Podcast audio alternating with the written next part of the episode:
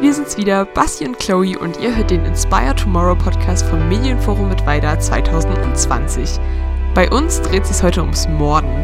Laura und Paulina vom True Crime Podcast Mordlust sind bei uns und verraten uns, wie ihre Arbeit als Podcasterinnen so aussieht. Außerdem wollten wir wissen, welche Erfahrungen sie mit dem Gendern gemacht haben und sie verraten uns sogar, wie sie selbst jemanden am besten umbringen würden. Also theoretisch. Aber wir starten wie gewohnt erstmal mit unserer kurzen Fragerunde, um die beiden etwas näher kennenzulernen.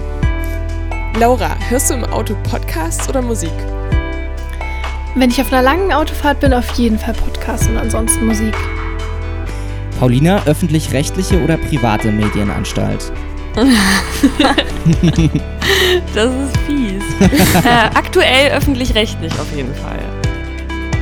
Paulina und Laura, welches Medium würdet ihr lieber umbringen? Boulevardmagazin oder Facebook? Facebook. Ja, ich glaube auch Facebook. Es hat sich nicht so gut entwickelt in den letzten Jahren. Herzlich willkommen zur dritten Folge des Inspire Tomorrow Podcasts. Heute gleich mit zwei Gästen. Paulina Graser und Laura Wohlers, zwei Journalistinnen und die Hosts vom True Crime Podcast Mordlust. Inzwischen findet man diesen unter den Top 10 der erfolgreichsten deutschen Podcasts und das sehr berechtigt, wie wir finden. Deshalb freuen wir uns auch riesig, dass ihr beide heute dabei seid. Danke, wir freuen uns auch. Vielen Dank, dass ihr uns eingeladen habt. Ja, ja, gerne. Gerne doch. ähm, das Genre True Crime, also das Nacherzählen sozusagen von wahren Kriminalfällen und Verbrechen, das ist ja weltweit jetzt wirklich zum Trend geworden. Seit 2014, so seit dem Startschuss vom Podcast äh, Serial, boomt die Branche. Warum denkt ihr, ist dieses Genre jetzt so erfolgreich? Was ist das Geheimrezept? Also Paulina und ich, wir tun uns immer so ein bisschen schwer bei, bei dem Wort Trend oder oft ist es ja auch äh, das Wort Faszination, ne?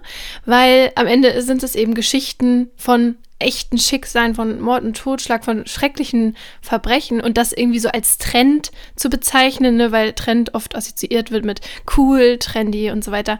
Das finden wir so ein bisschen komisch, ne? Ähm, aber klar, es ist ein großes Thema, aber über Verbrechen zu berichten, das ist äh, auch schon irgendwie immer so ein Teil von Journalismus gewesen. Und, und es gehört halt auch einfach zu, zu unserer Realität dazu. Aber was wir so von unseren HörerInnen so als Feedback bekommen, ist, dass sie das super interessant finden, ähm, irgendwie zu verstehen, warum Menschen zum Beispiel zu TäterInnen werden. Ja, warum sie so eine dunkle Seite haben sozusagen. Ja, oder wie das passieren kann, ist vielleicht ja nicht immer eine dunkle Seite, sondern manchmal auch, ähm, ja, im Affekt und so weiter. Da gibt es ja ganz viele Hintergründe.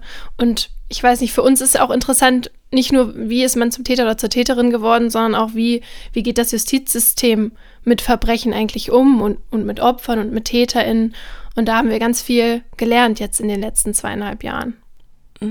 Ich glaube, was auch dazu beiträgt, dass da mehr Aufmerksamkeit auf dem Thema liegt, ist, dass es über die Jahre jetzt so ein bisschen enttabuisiert wurde. Also früher hat man sich vielleicht noch eher schwer damit getan, das zu konsumieren und hat sich komisch dabei gefühlt, weil das ja immer so ein bisschen einen voyeuristischen Anstrich hat, dachte man damals.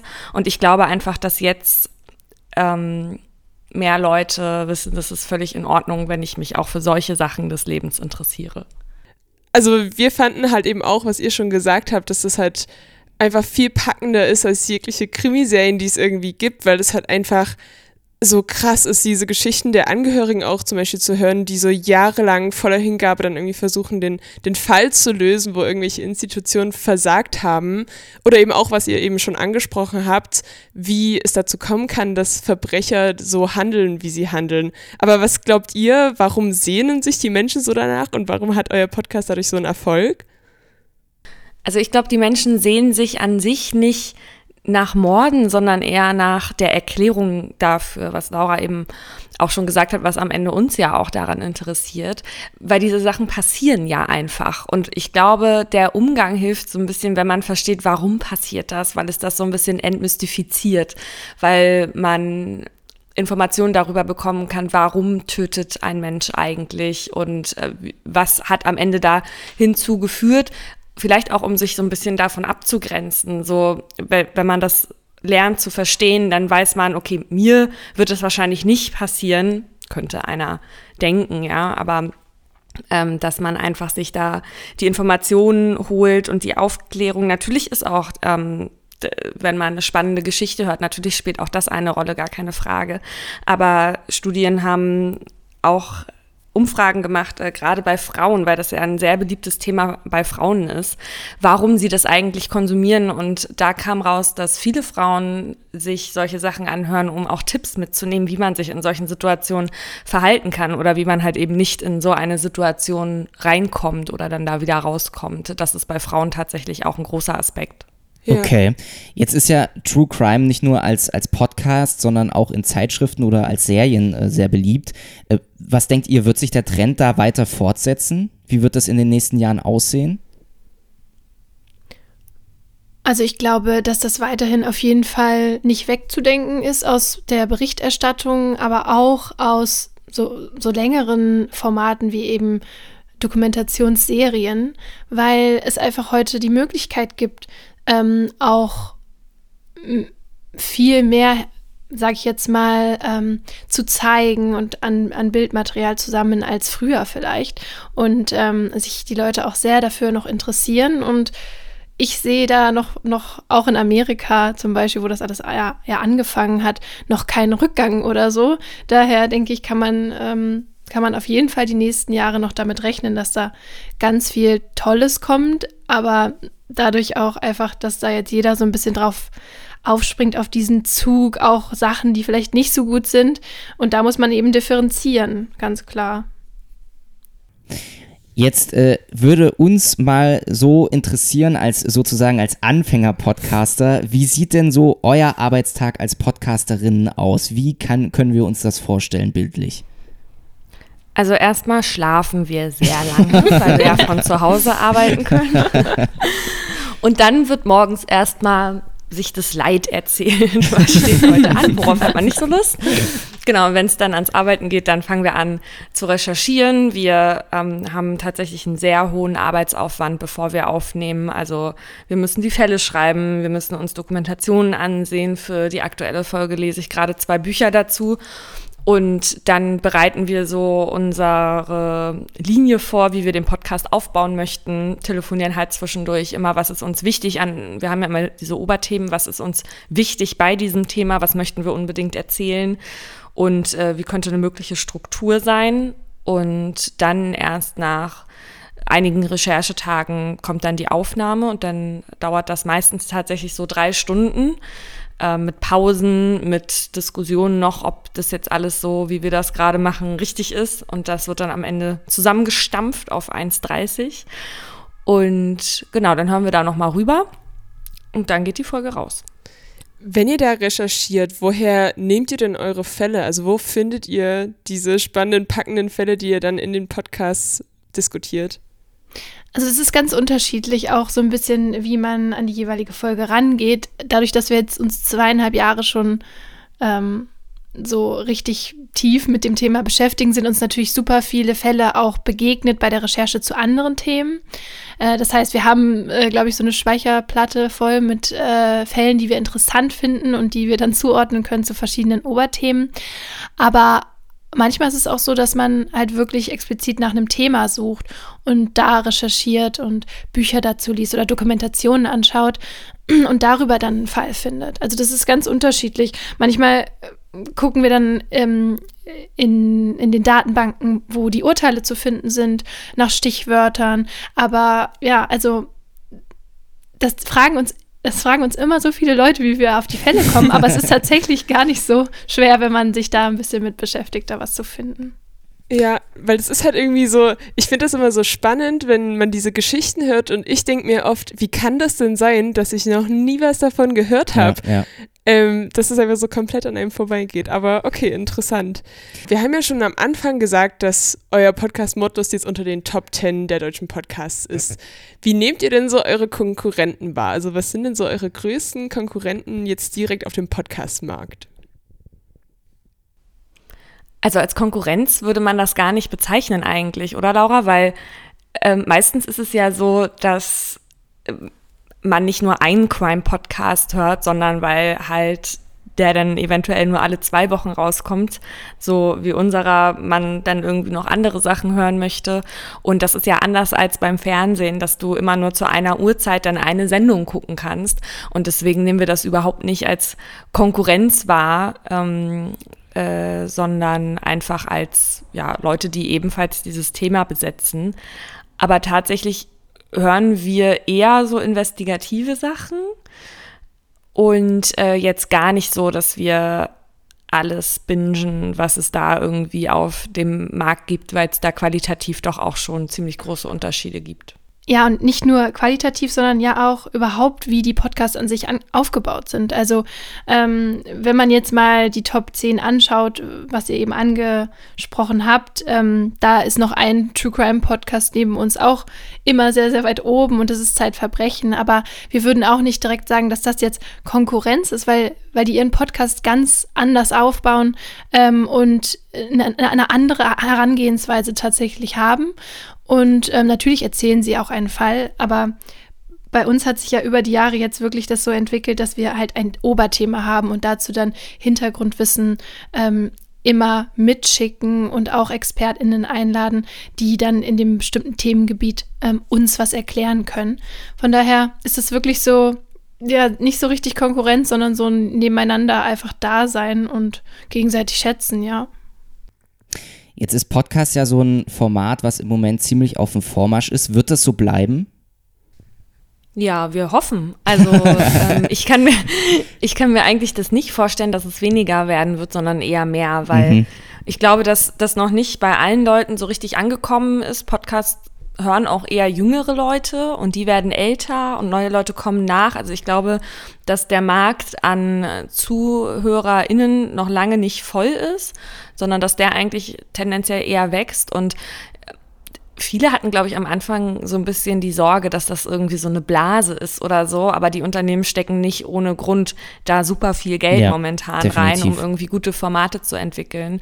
Und ich glaube, also ich wüsste auch gar nicht, warum das wieder weggehen sollte, weil es ist doch eigentlich ist das doch genial. Du kannst es die ganze Zeit hören auf deinen Kopfhörern, kannst dich in der Wohnung bewegen, kannst im Auto damit fahren und ähm, genau, also von daher glaube ich, glaube ich nicht, dass das irgendwie so eine Art Trend ist, der dann irgendwann wieder abflacht. Ja, und auch weil es, ich meine auch nicht nur für die HörerInnen ist es halt ein mega cooles Medium, sondern auch für uns ähm, als MacherInnen äh, auf jeden Fall, weil das ne, uns eine ganz andere Möglichkeit gibt, äh, Themen ähm, vorzubereiten und auszustrahlen sozusagen. Und wenn man jetzt sich mal das Fernsehen dagegen anguckt, da gibt es ganz starre Strukturen und wir können in unserem Podcast ähm, Meinung mit einbringen, ähm, also unsere eigene und wir können uns selber aussuchen, was wir ausstrahlen und sagen. Und ähm, eineinhalb Stunden, welches Format hat eineinhalb Stunden, wo, wo Leute normalerweise zuhören und ihre ganze Aufmerksamkeit uns schenken? Also äh, schon alleine dieses Medium an sich ist ja ist ein, für uns auch ein Riesenglück irgendwie. Also hätten wir gar nicht gedacht am Anfang. Hm. Du hast es ja auch gerade jetzt schon gesagt, ihr könnt eben auch eure eigene Meinung mit reinbringen. Ähm, dadurch verschwimmen ja auch so ein bisschen die Darstellungsformen an sich, die journalistischen. Ne? Man kann eben da, man kann berichten, man kann äh, aber auch kommentieren, seine Meinung mit reinbringen. Das ver verschwimmt ja so ein bisschen in dem Podcast, was ja nichts Schlechtes sein muss. Nee, das ist total richtig. Ich glaube, ähm, generell, dass die Annahme, dass Journalismus objektiv ist, so ein kleiner Trugschluss ist. Also auch eine Gerichtsreporterin, die da sitzt, äh, hat, das sind alles ihre Wahrnehmungen. Ne? Also natürlich ähm, arbeitet man auch mit journalistischen Standards, aber das tun wir auch. Also in dem Moment, wo wir unsere Meinung dazu kundtun, weiß man ja, dass das unsere Meinung ist. Und immer, also jede Geschichte, die erzählt wird, ähm, nimmst du aus den Augen des Erzählenden wahr. Das ist, das ist eigentlich schon immer so gewesen. Aber natürlich, man hat eher den, den ich glaube, man hat eher den Anschein, dass es sich jetzt noch mehr vermischt, weil wir erzählen auch private Sachen da rein. Wir sind halt nicht die Tagesschau oder mhm. so. Ne? Mhm. Und das macht es ja, glaube ich, auch so unterhaltsam, euren Podcast einfach. Ähm, ihr meintet ja jetzt schon, dass sich euer Podcast auch erst weiterentwickelt hat, dass sich das mit dem Oberthema auch erst rauskristallisieren musste.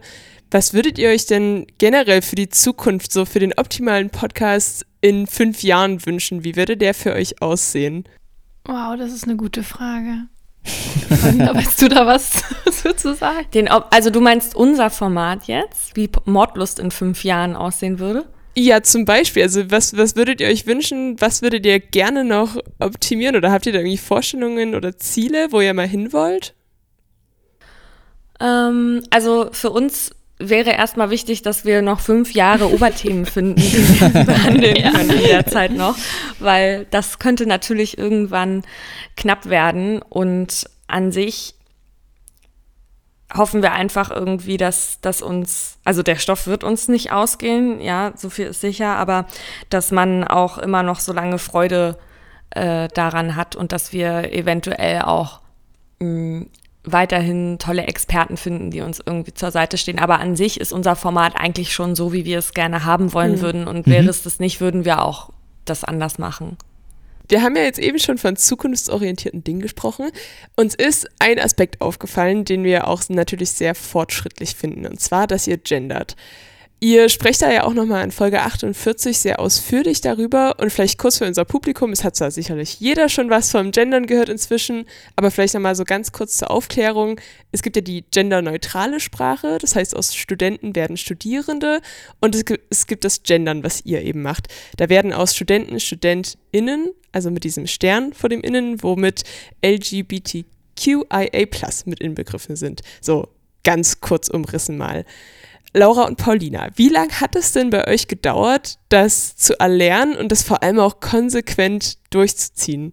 Also tatsächlich hat das gar nicht so lange gedauert. Ähm, am Anfang war es natürlich ungewohnt, so hm. zu sprechen. Ich hatte na natürlich schon andere Menschen so reden gehört, aber selber so zu sprechen, ähm, da muss man sich auf jeden Fall auch dran gewöhnen. Hm. Aber es ist auch ein bisschen äh, gruselig, wie schnell man sich dran gewöhnt und wie sehr äh, da ein Bewusstsein entsteht dafür, hm. dass wenn man das nicht macht oder wenn man etwas liest, wo eben nur ähm, von den ja, männlichen Medienschaffern zum Beispiel gesprochen wird, dass man so denkt, hm, das hört sich jetzt irgendwie mhm. auch komisch, also das hört sich jetzt komisch an und nicht mehr, die, äh, das Gendern hört sich für mich nicht mehr komisch ja. an, sondern das.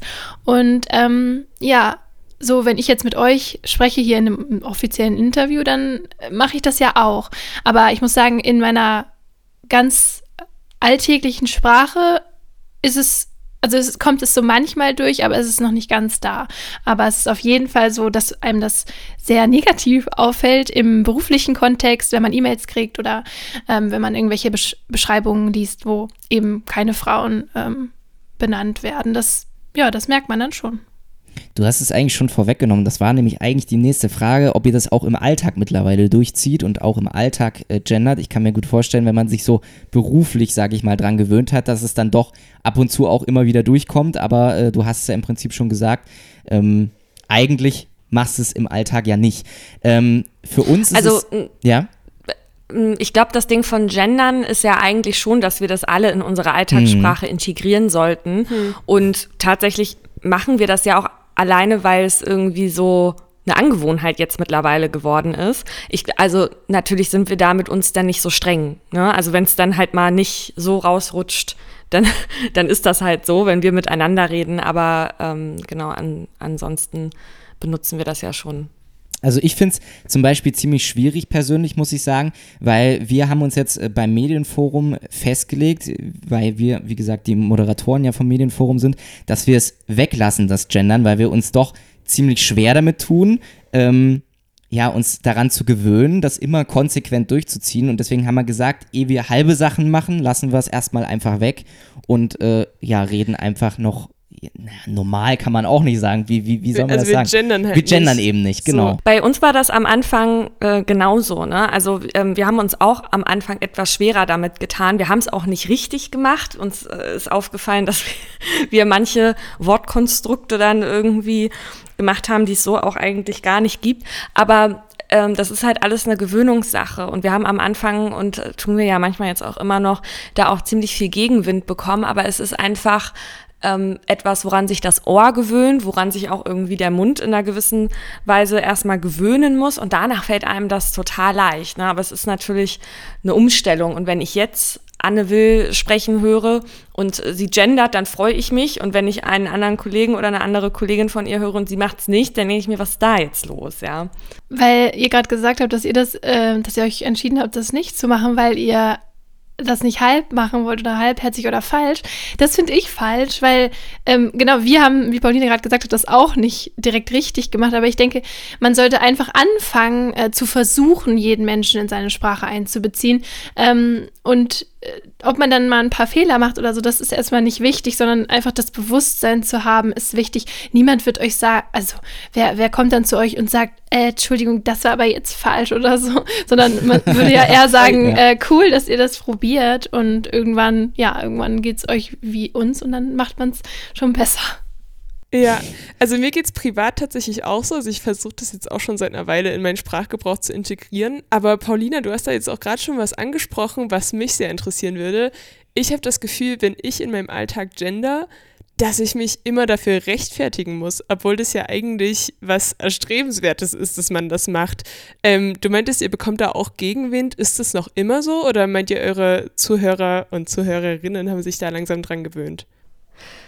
Also ich glaube, mittlerweile haben sich die meisten dran gewöhnt. Einige haben dann auch uns das ist wirklich absurd, dass Leute wütend werden, weil sie der Meinung sind, dass sie ein Recht darauf haben, dass es sich weiterhin so anhört, wie sie es gewohnt ja, sind. Ja. ja.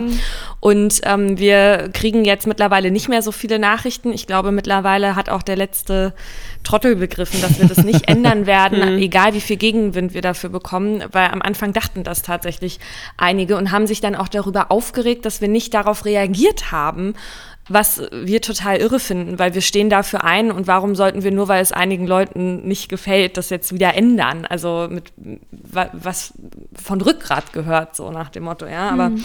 ähm, mittlerweile wissen das eigentlich die meisten und wenn es jemanden stört, dann sollen sie es halt nicht anhören. Es ist doch nicht so, dass es nur drei Programme gibt und ähm, das müssen sie jetzt hier irgendwie äh, konsumieren. Ja, so ist es ja nicht.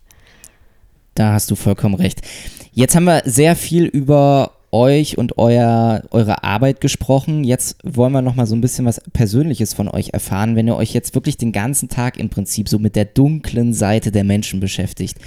Träumt ihr dann ab und zu auch mal schlecht und äh, ja, von solchen ja, grausamen Verbrechen? Weil ich meine, man beschäftigt sich damit tagtäglich und das beschäftigt einem ja dann auch irgendwie dann in seinen Träumen, in seinem Schlaf, oder? Also mittlerweile, weil das eben schon so lange geht und das auch unser Job geworden ist, hat man da schon auf jeden Fall eine Distanziertheit entwickelt. Muss man ja auch. Ähm, ich glaube, sonst könnte man sich nicht mit sowas äh, jeden Tag beschäftigen, mit Schicksalen von, von Menschen und ähm, ganz furchtbaren Tragödien, sage ich jetzt mal.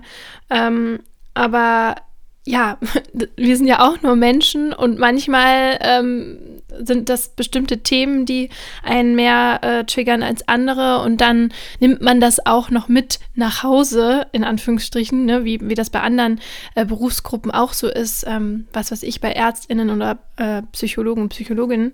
Ähm, und dann kann man auch mal davon träumen oder so oder ist mal sehr traurig oder abgeschlagen oder so von einem Thema. Aber das kommt also es zieht uns jetzt wirklich nicht runter oder so, sonst würden wir das jetzt auch nicht machen. Es interessiert uns ja mehr. Deswegen, ähm, ja, ist da alles gut, sage ich jetzt mal. Laura und Paulina, vielen Dank auf jeden Fall, dass ihr euch die Zeit für uns genommen habt. Wir sind definitiv auf die nächsten Folgen von Modus gespannt.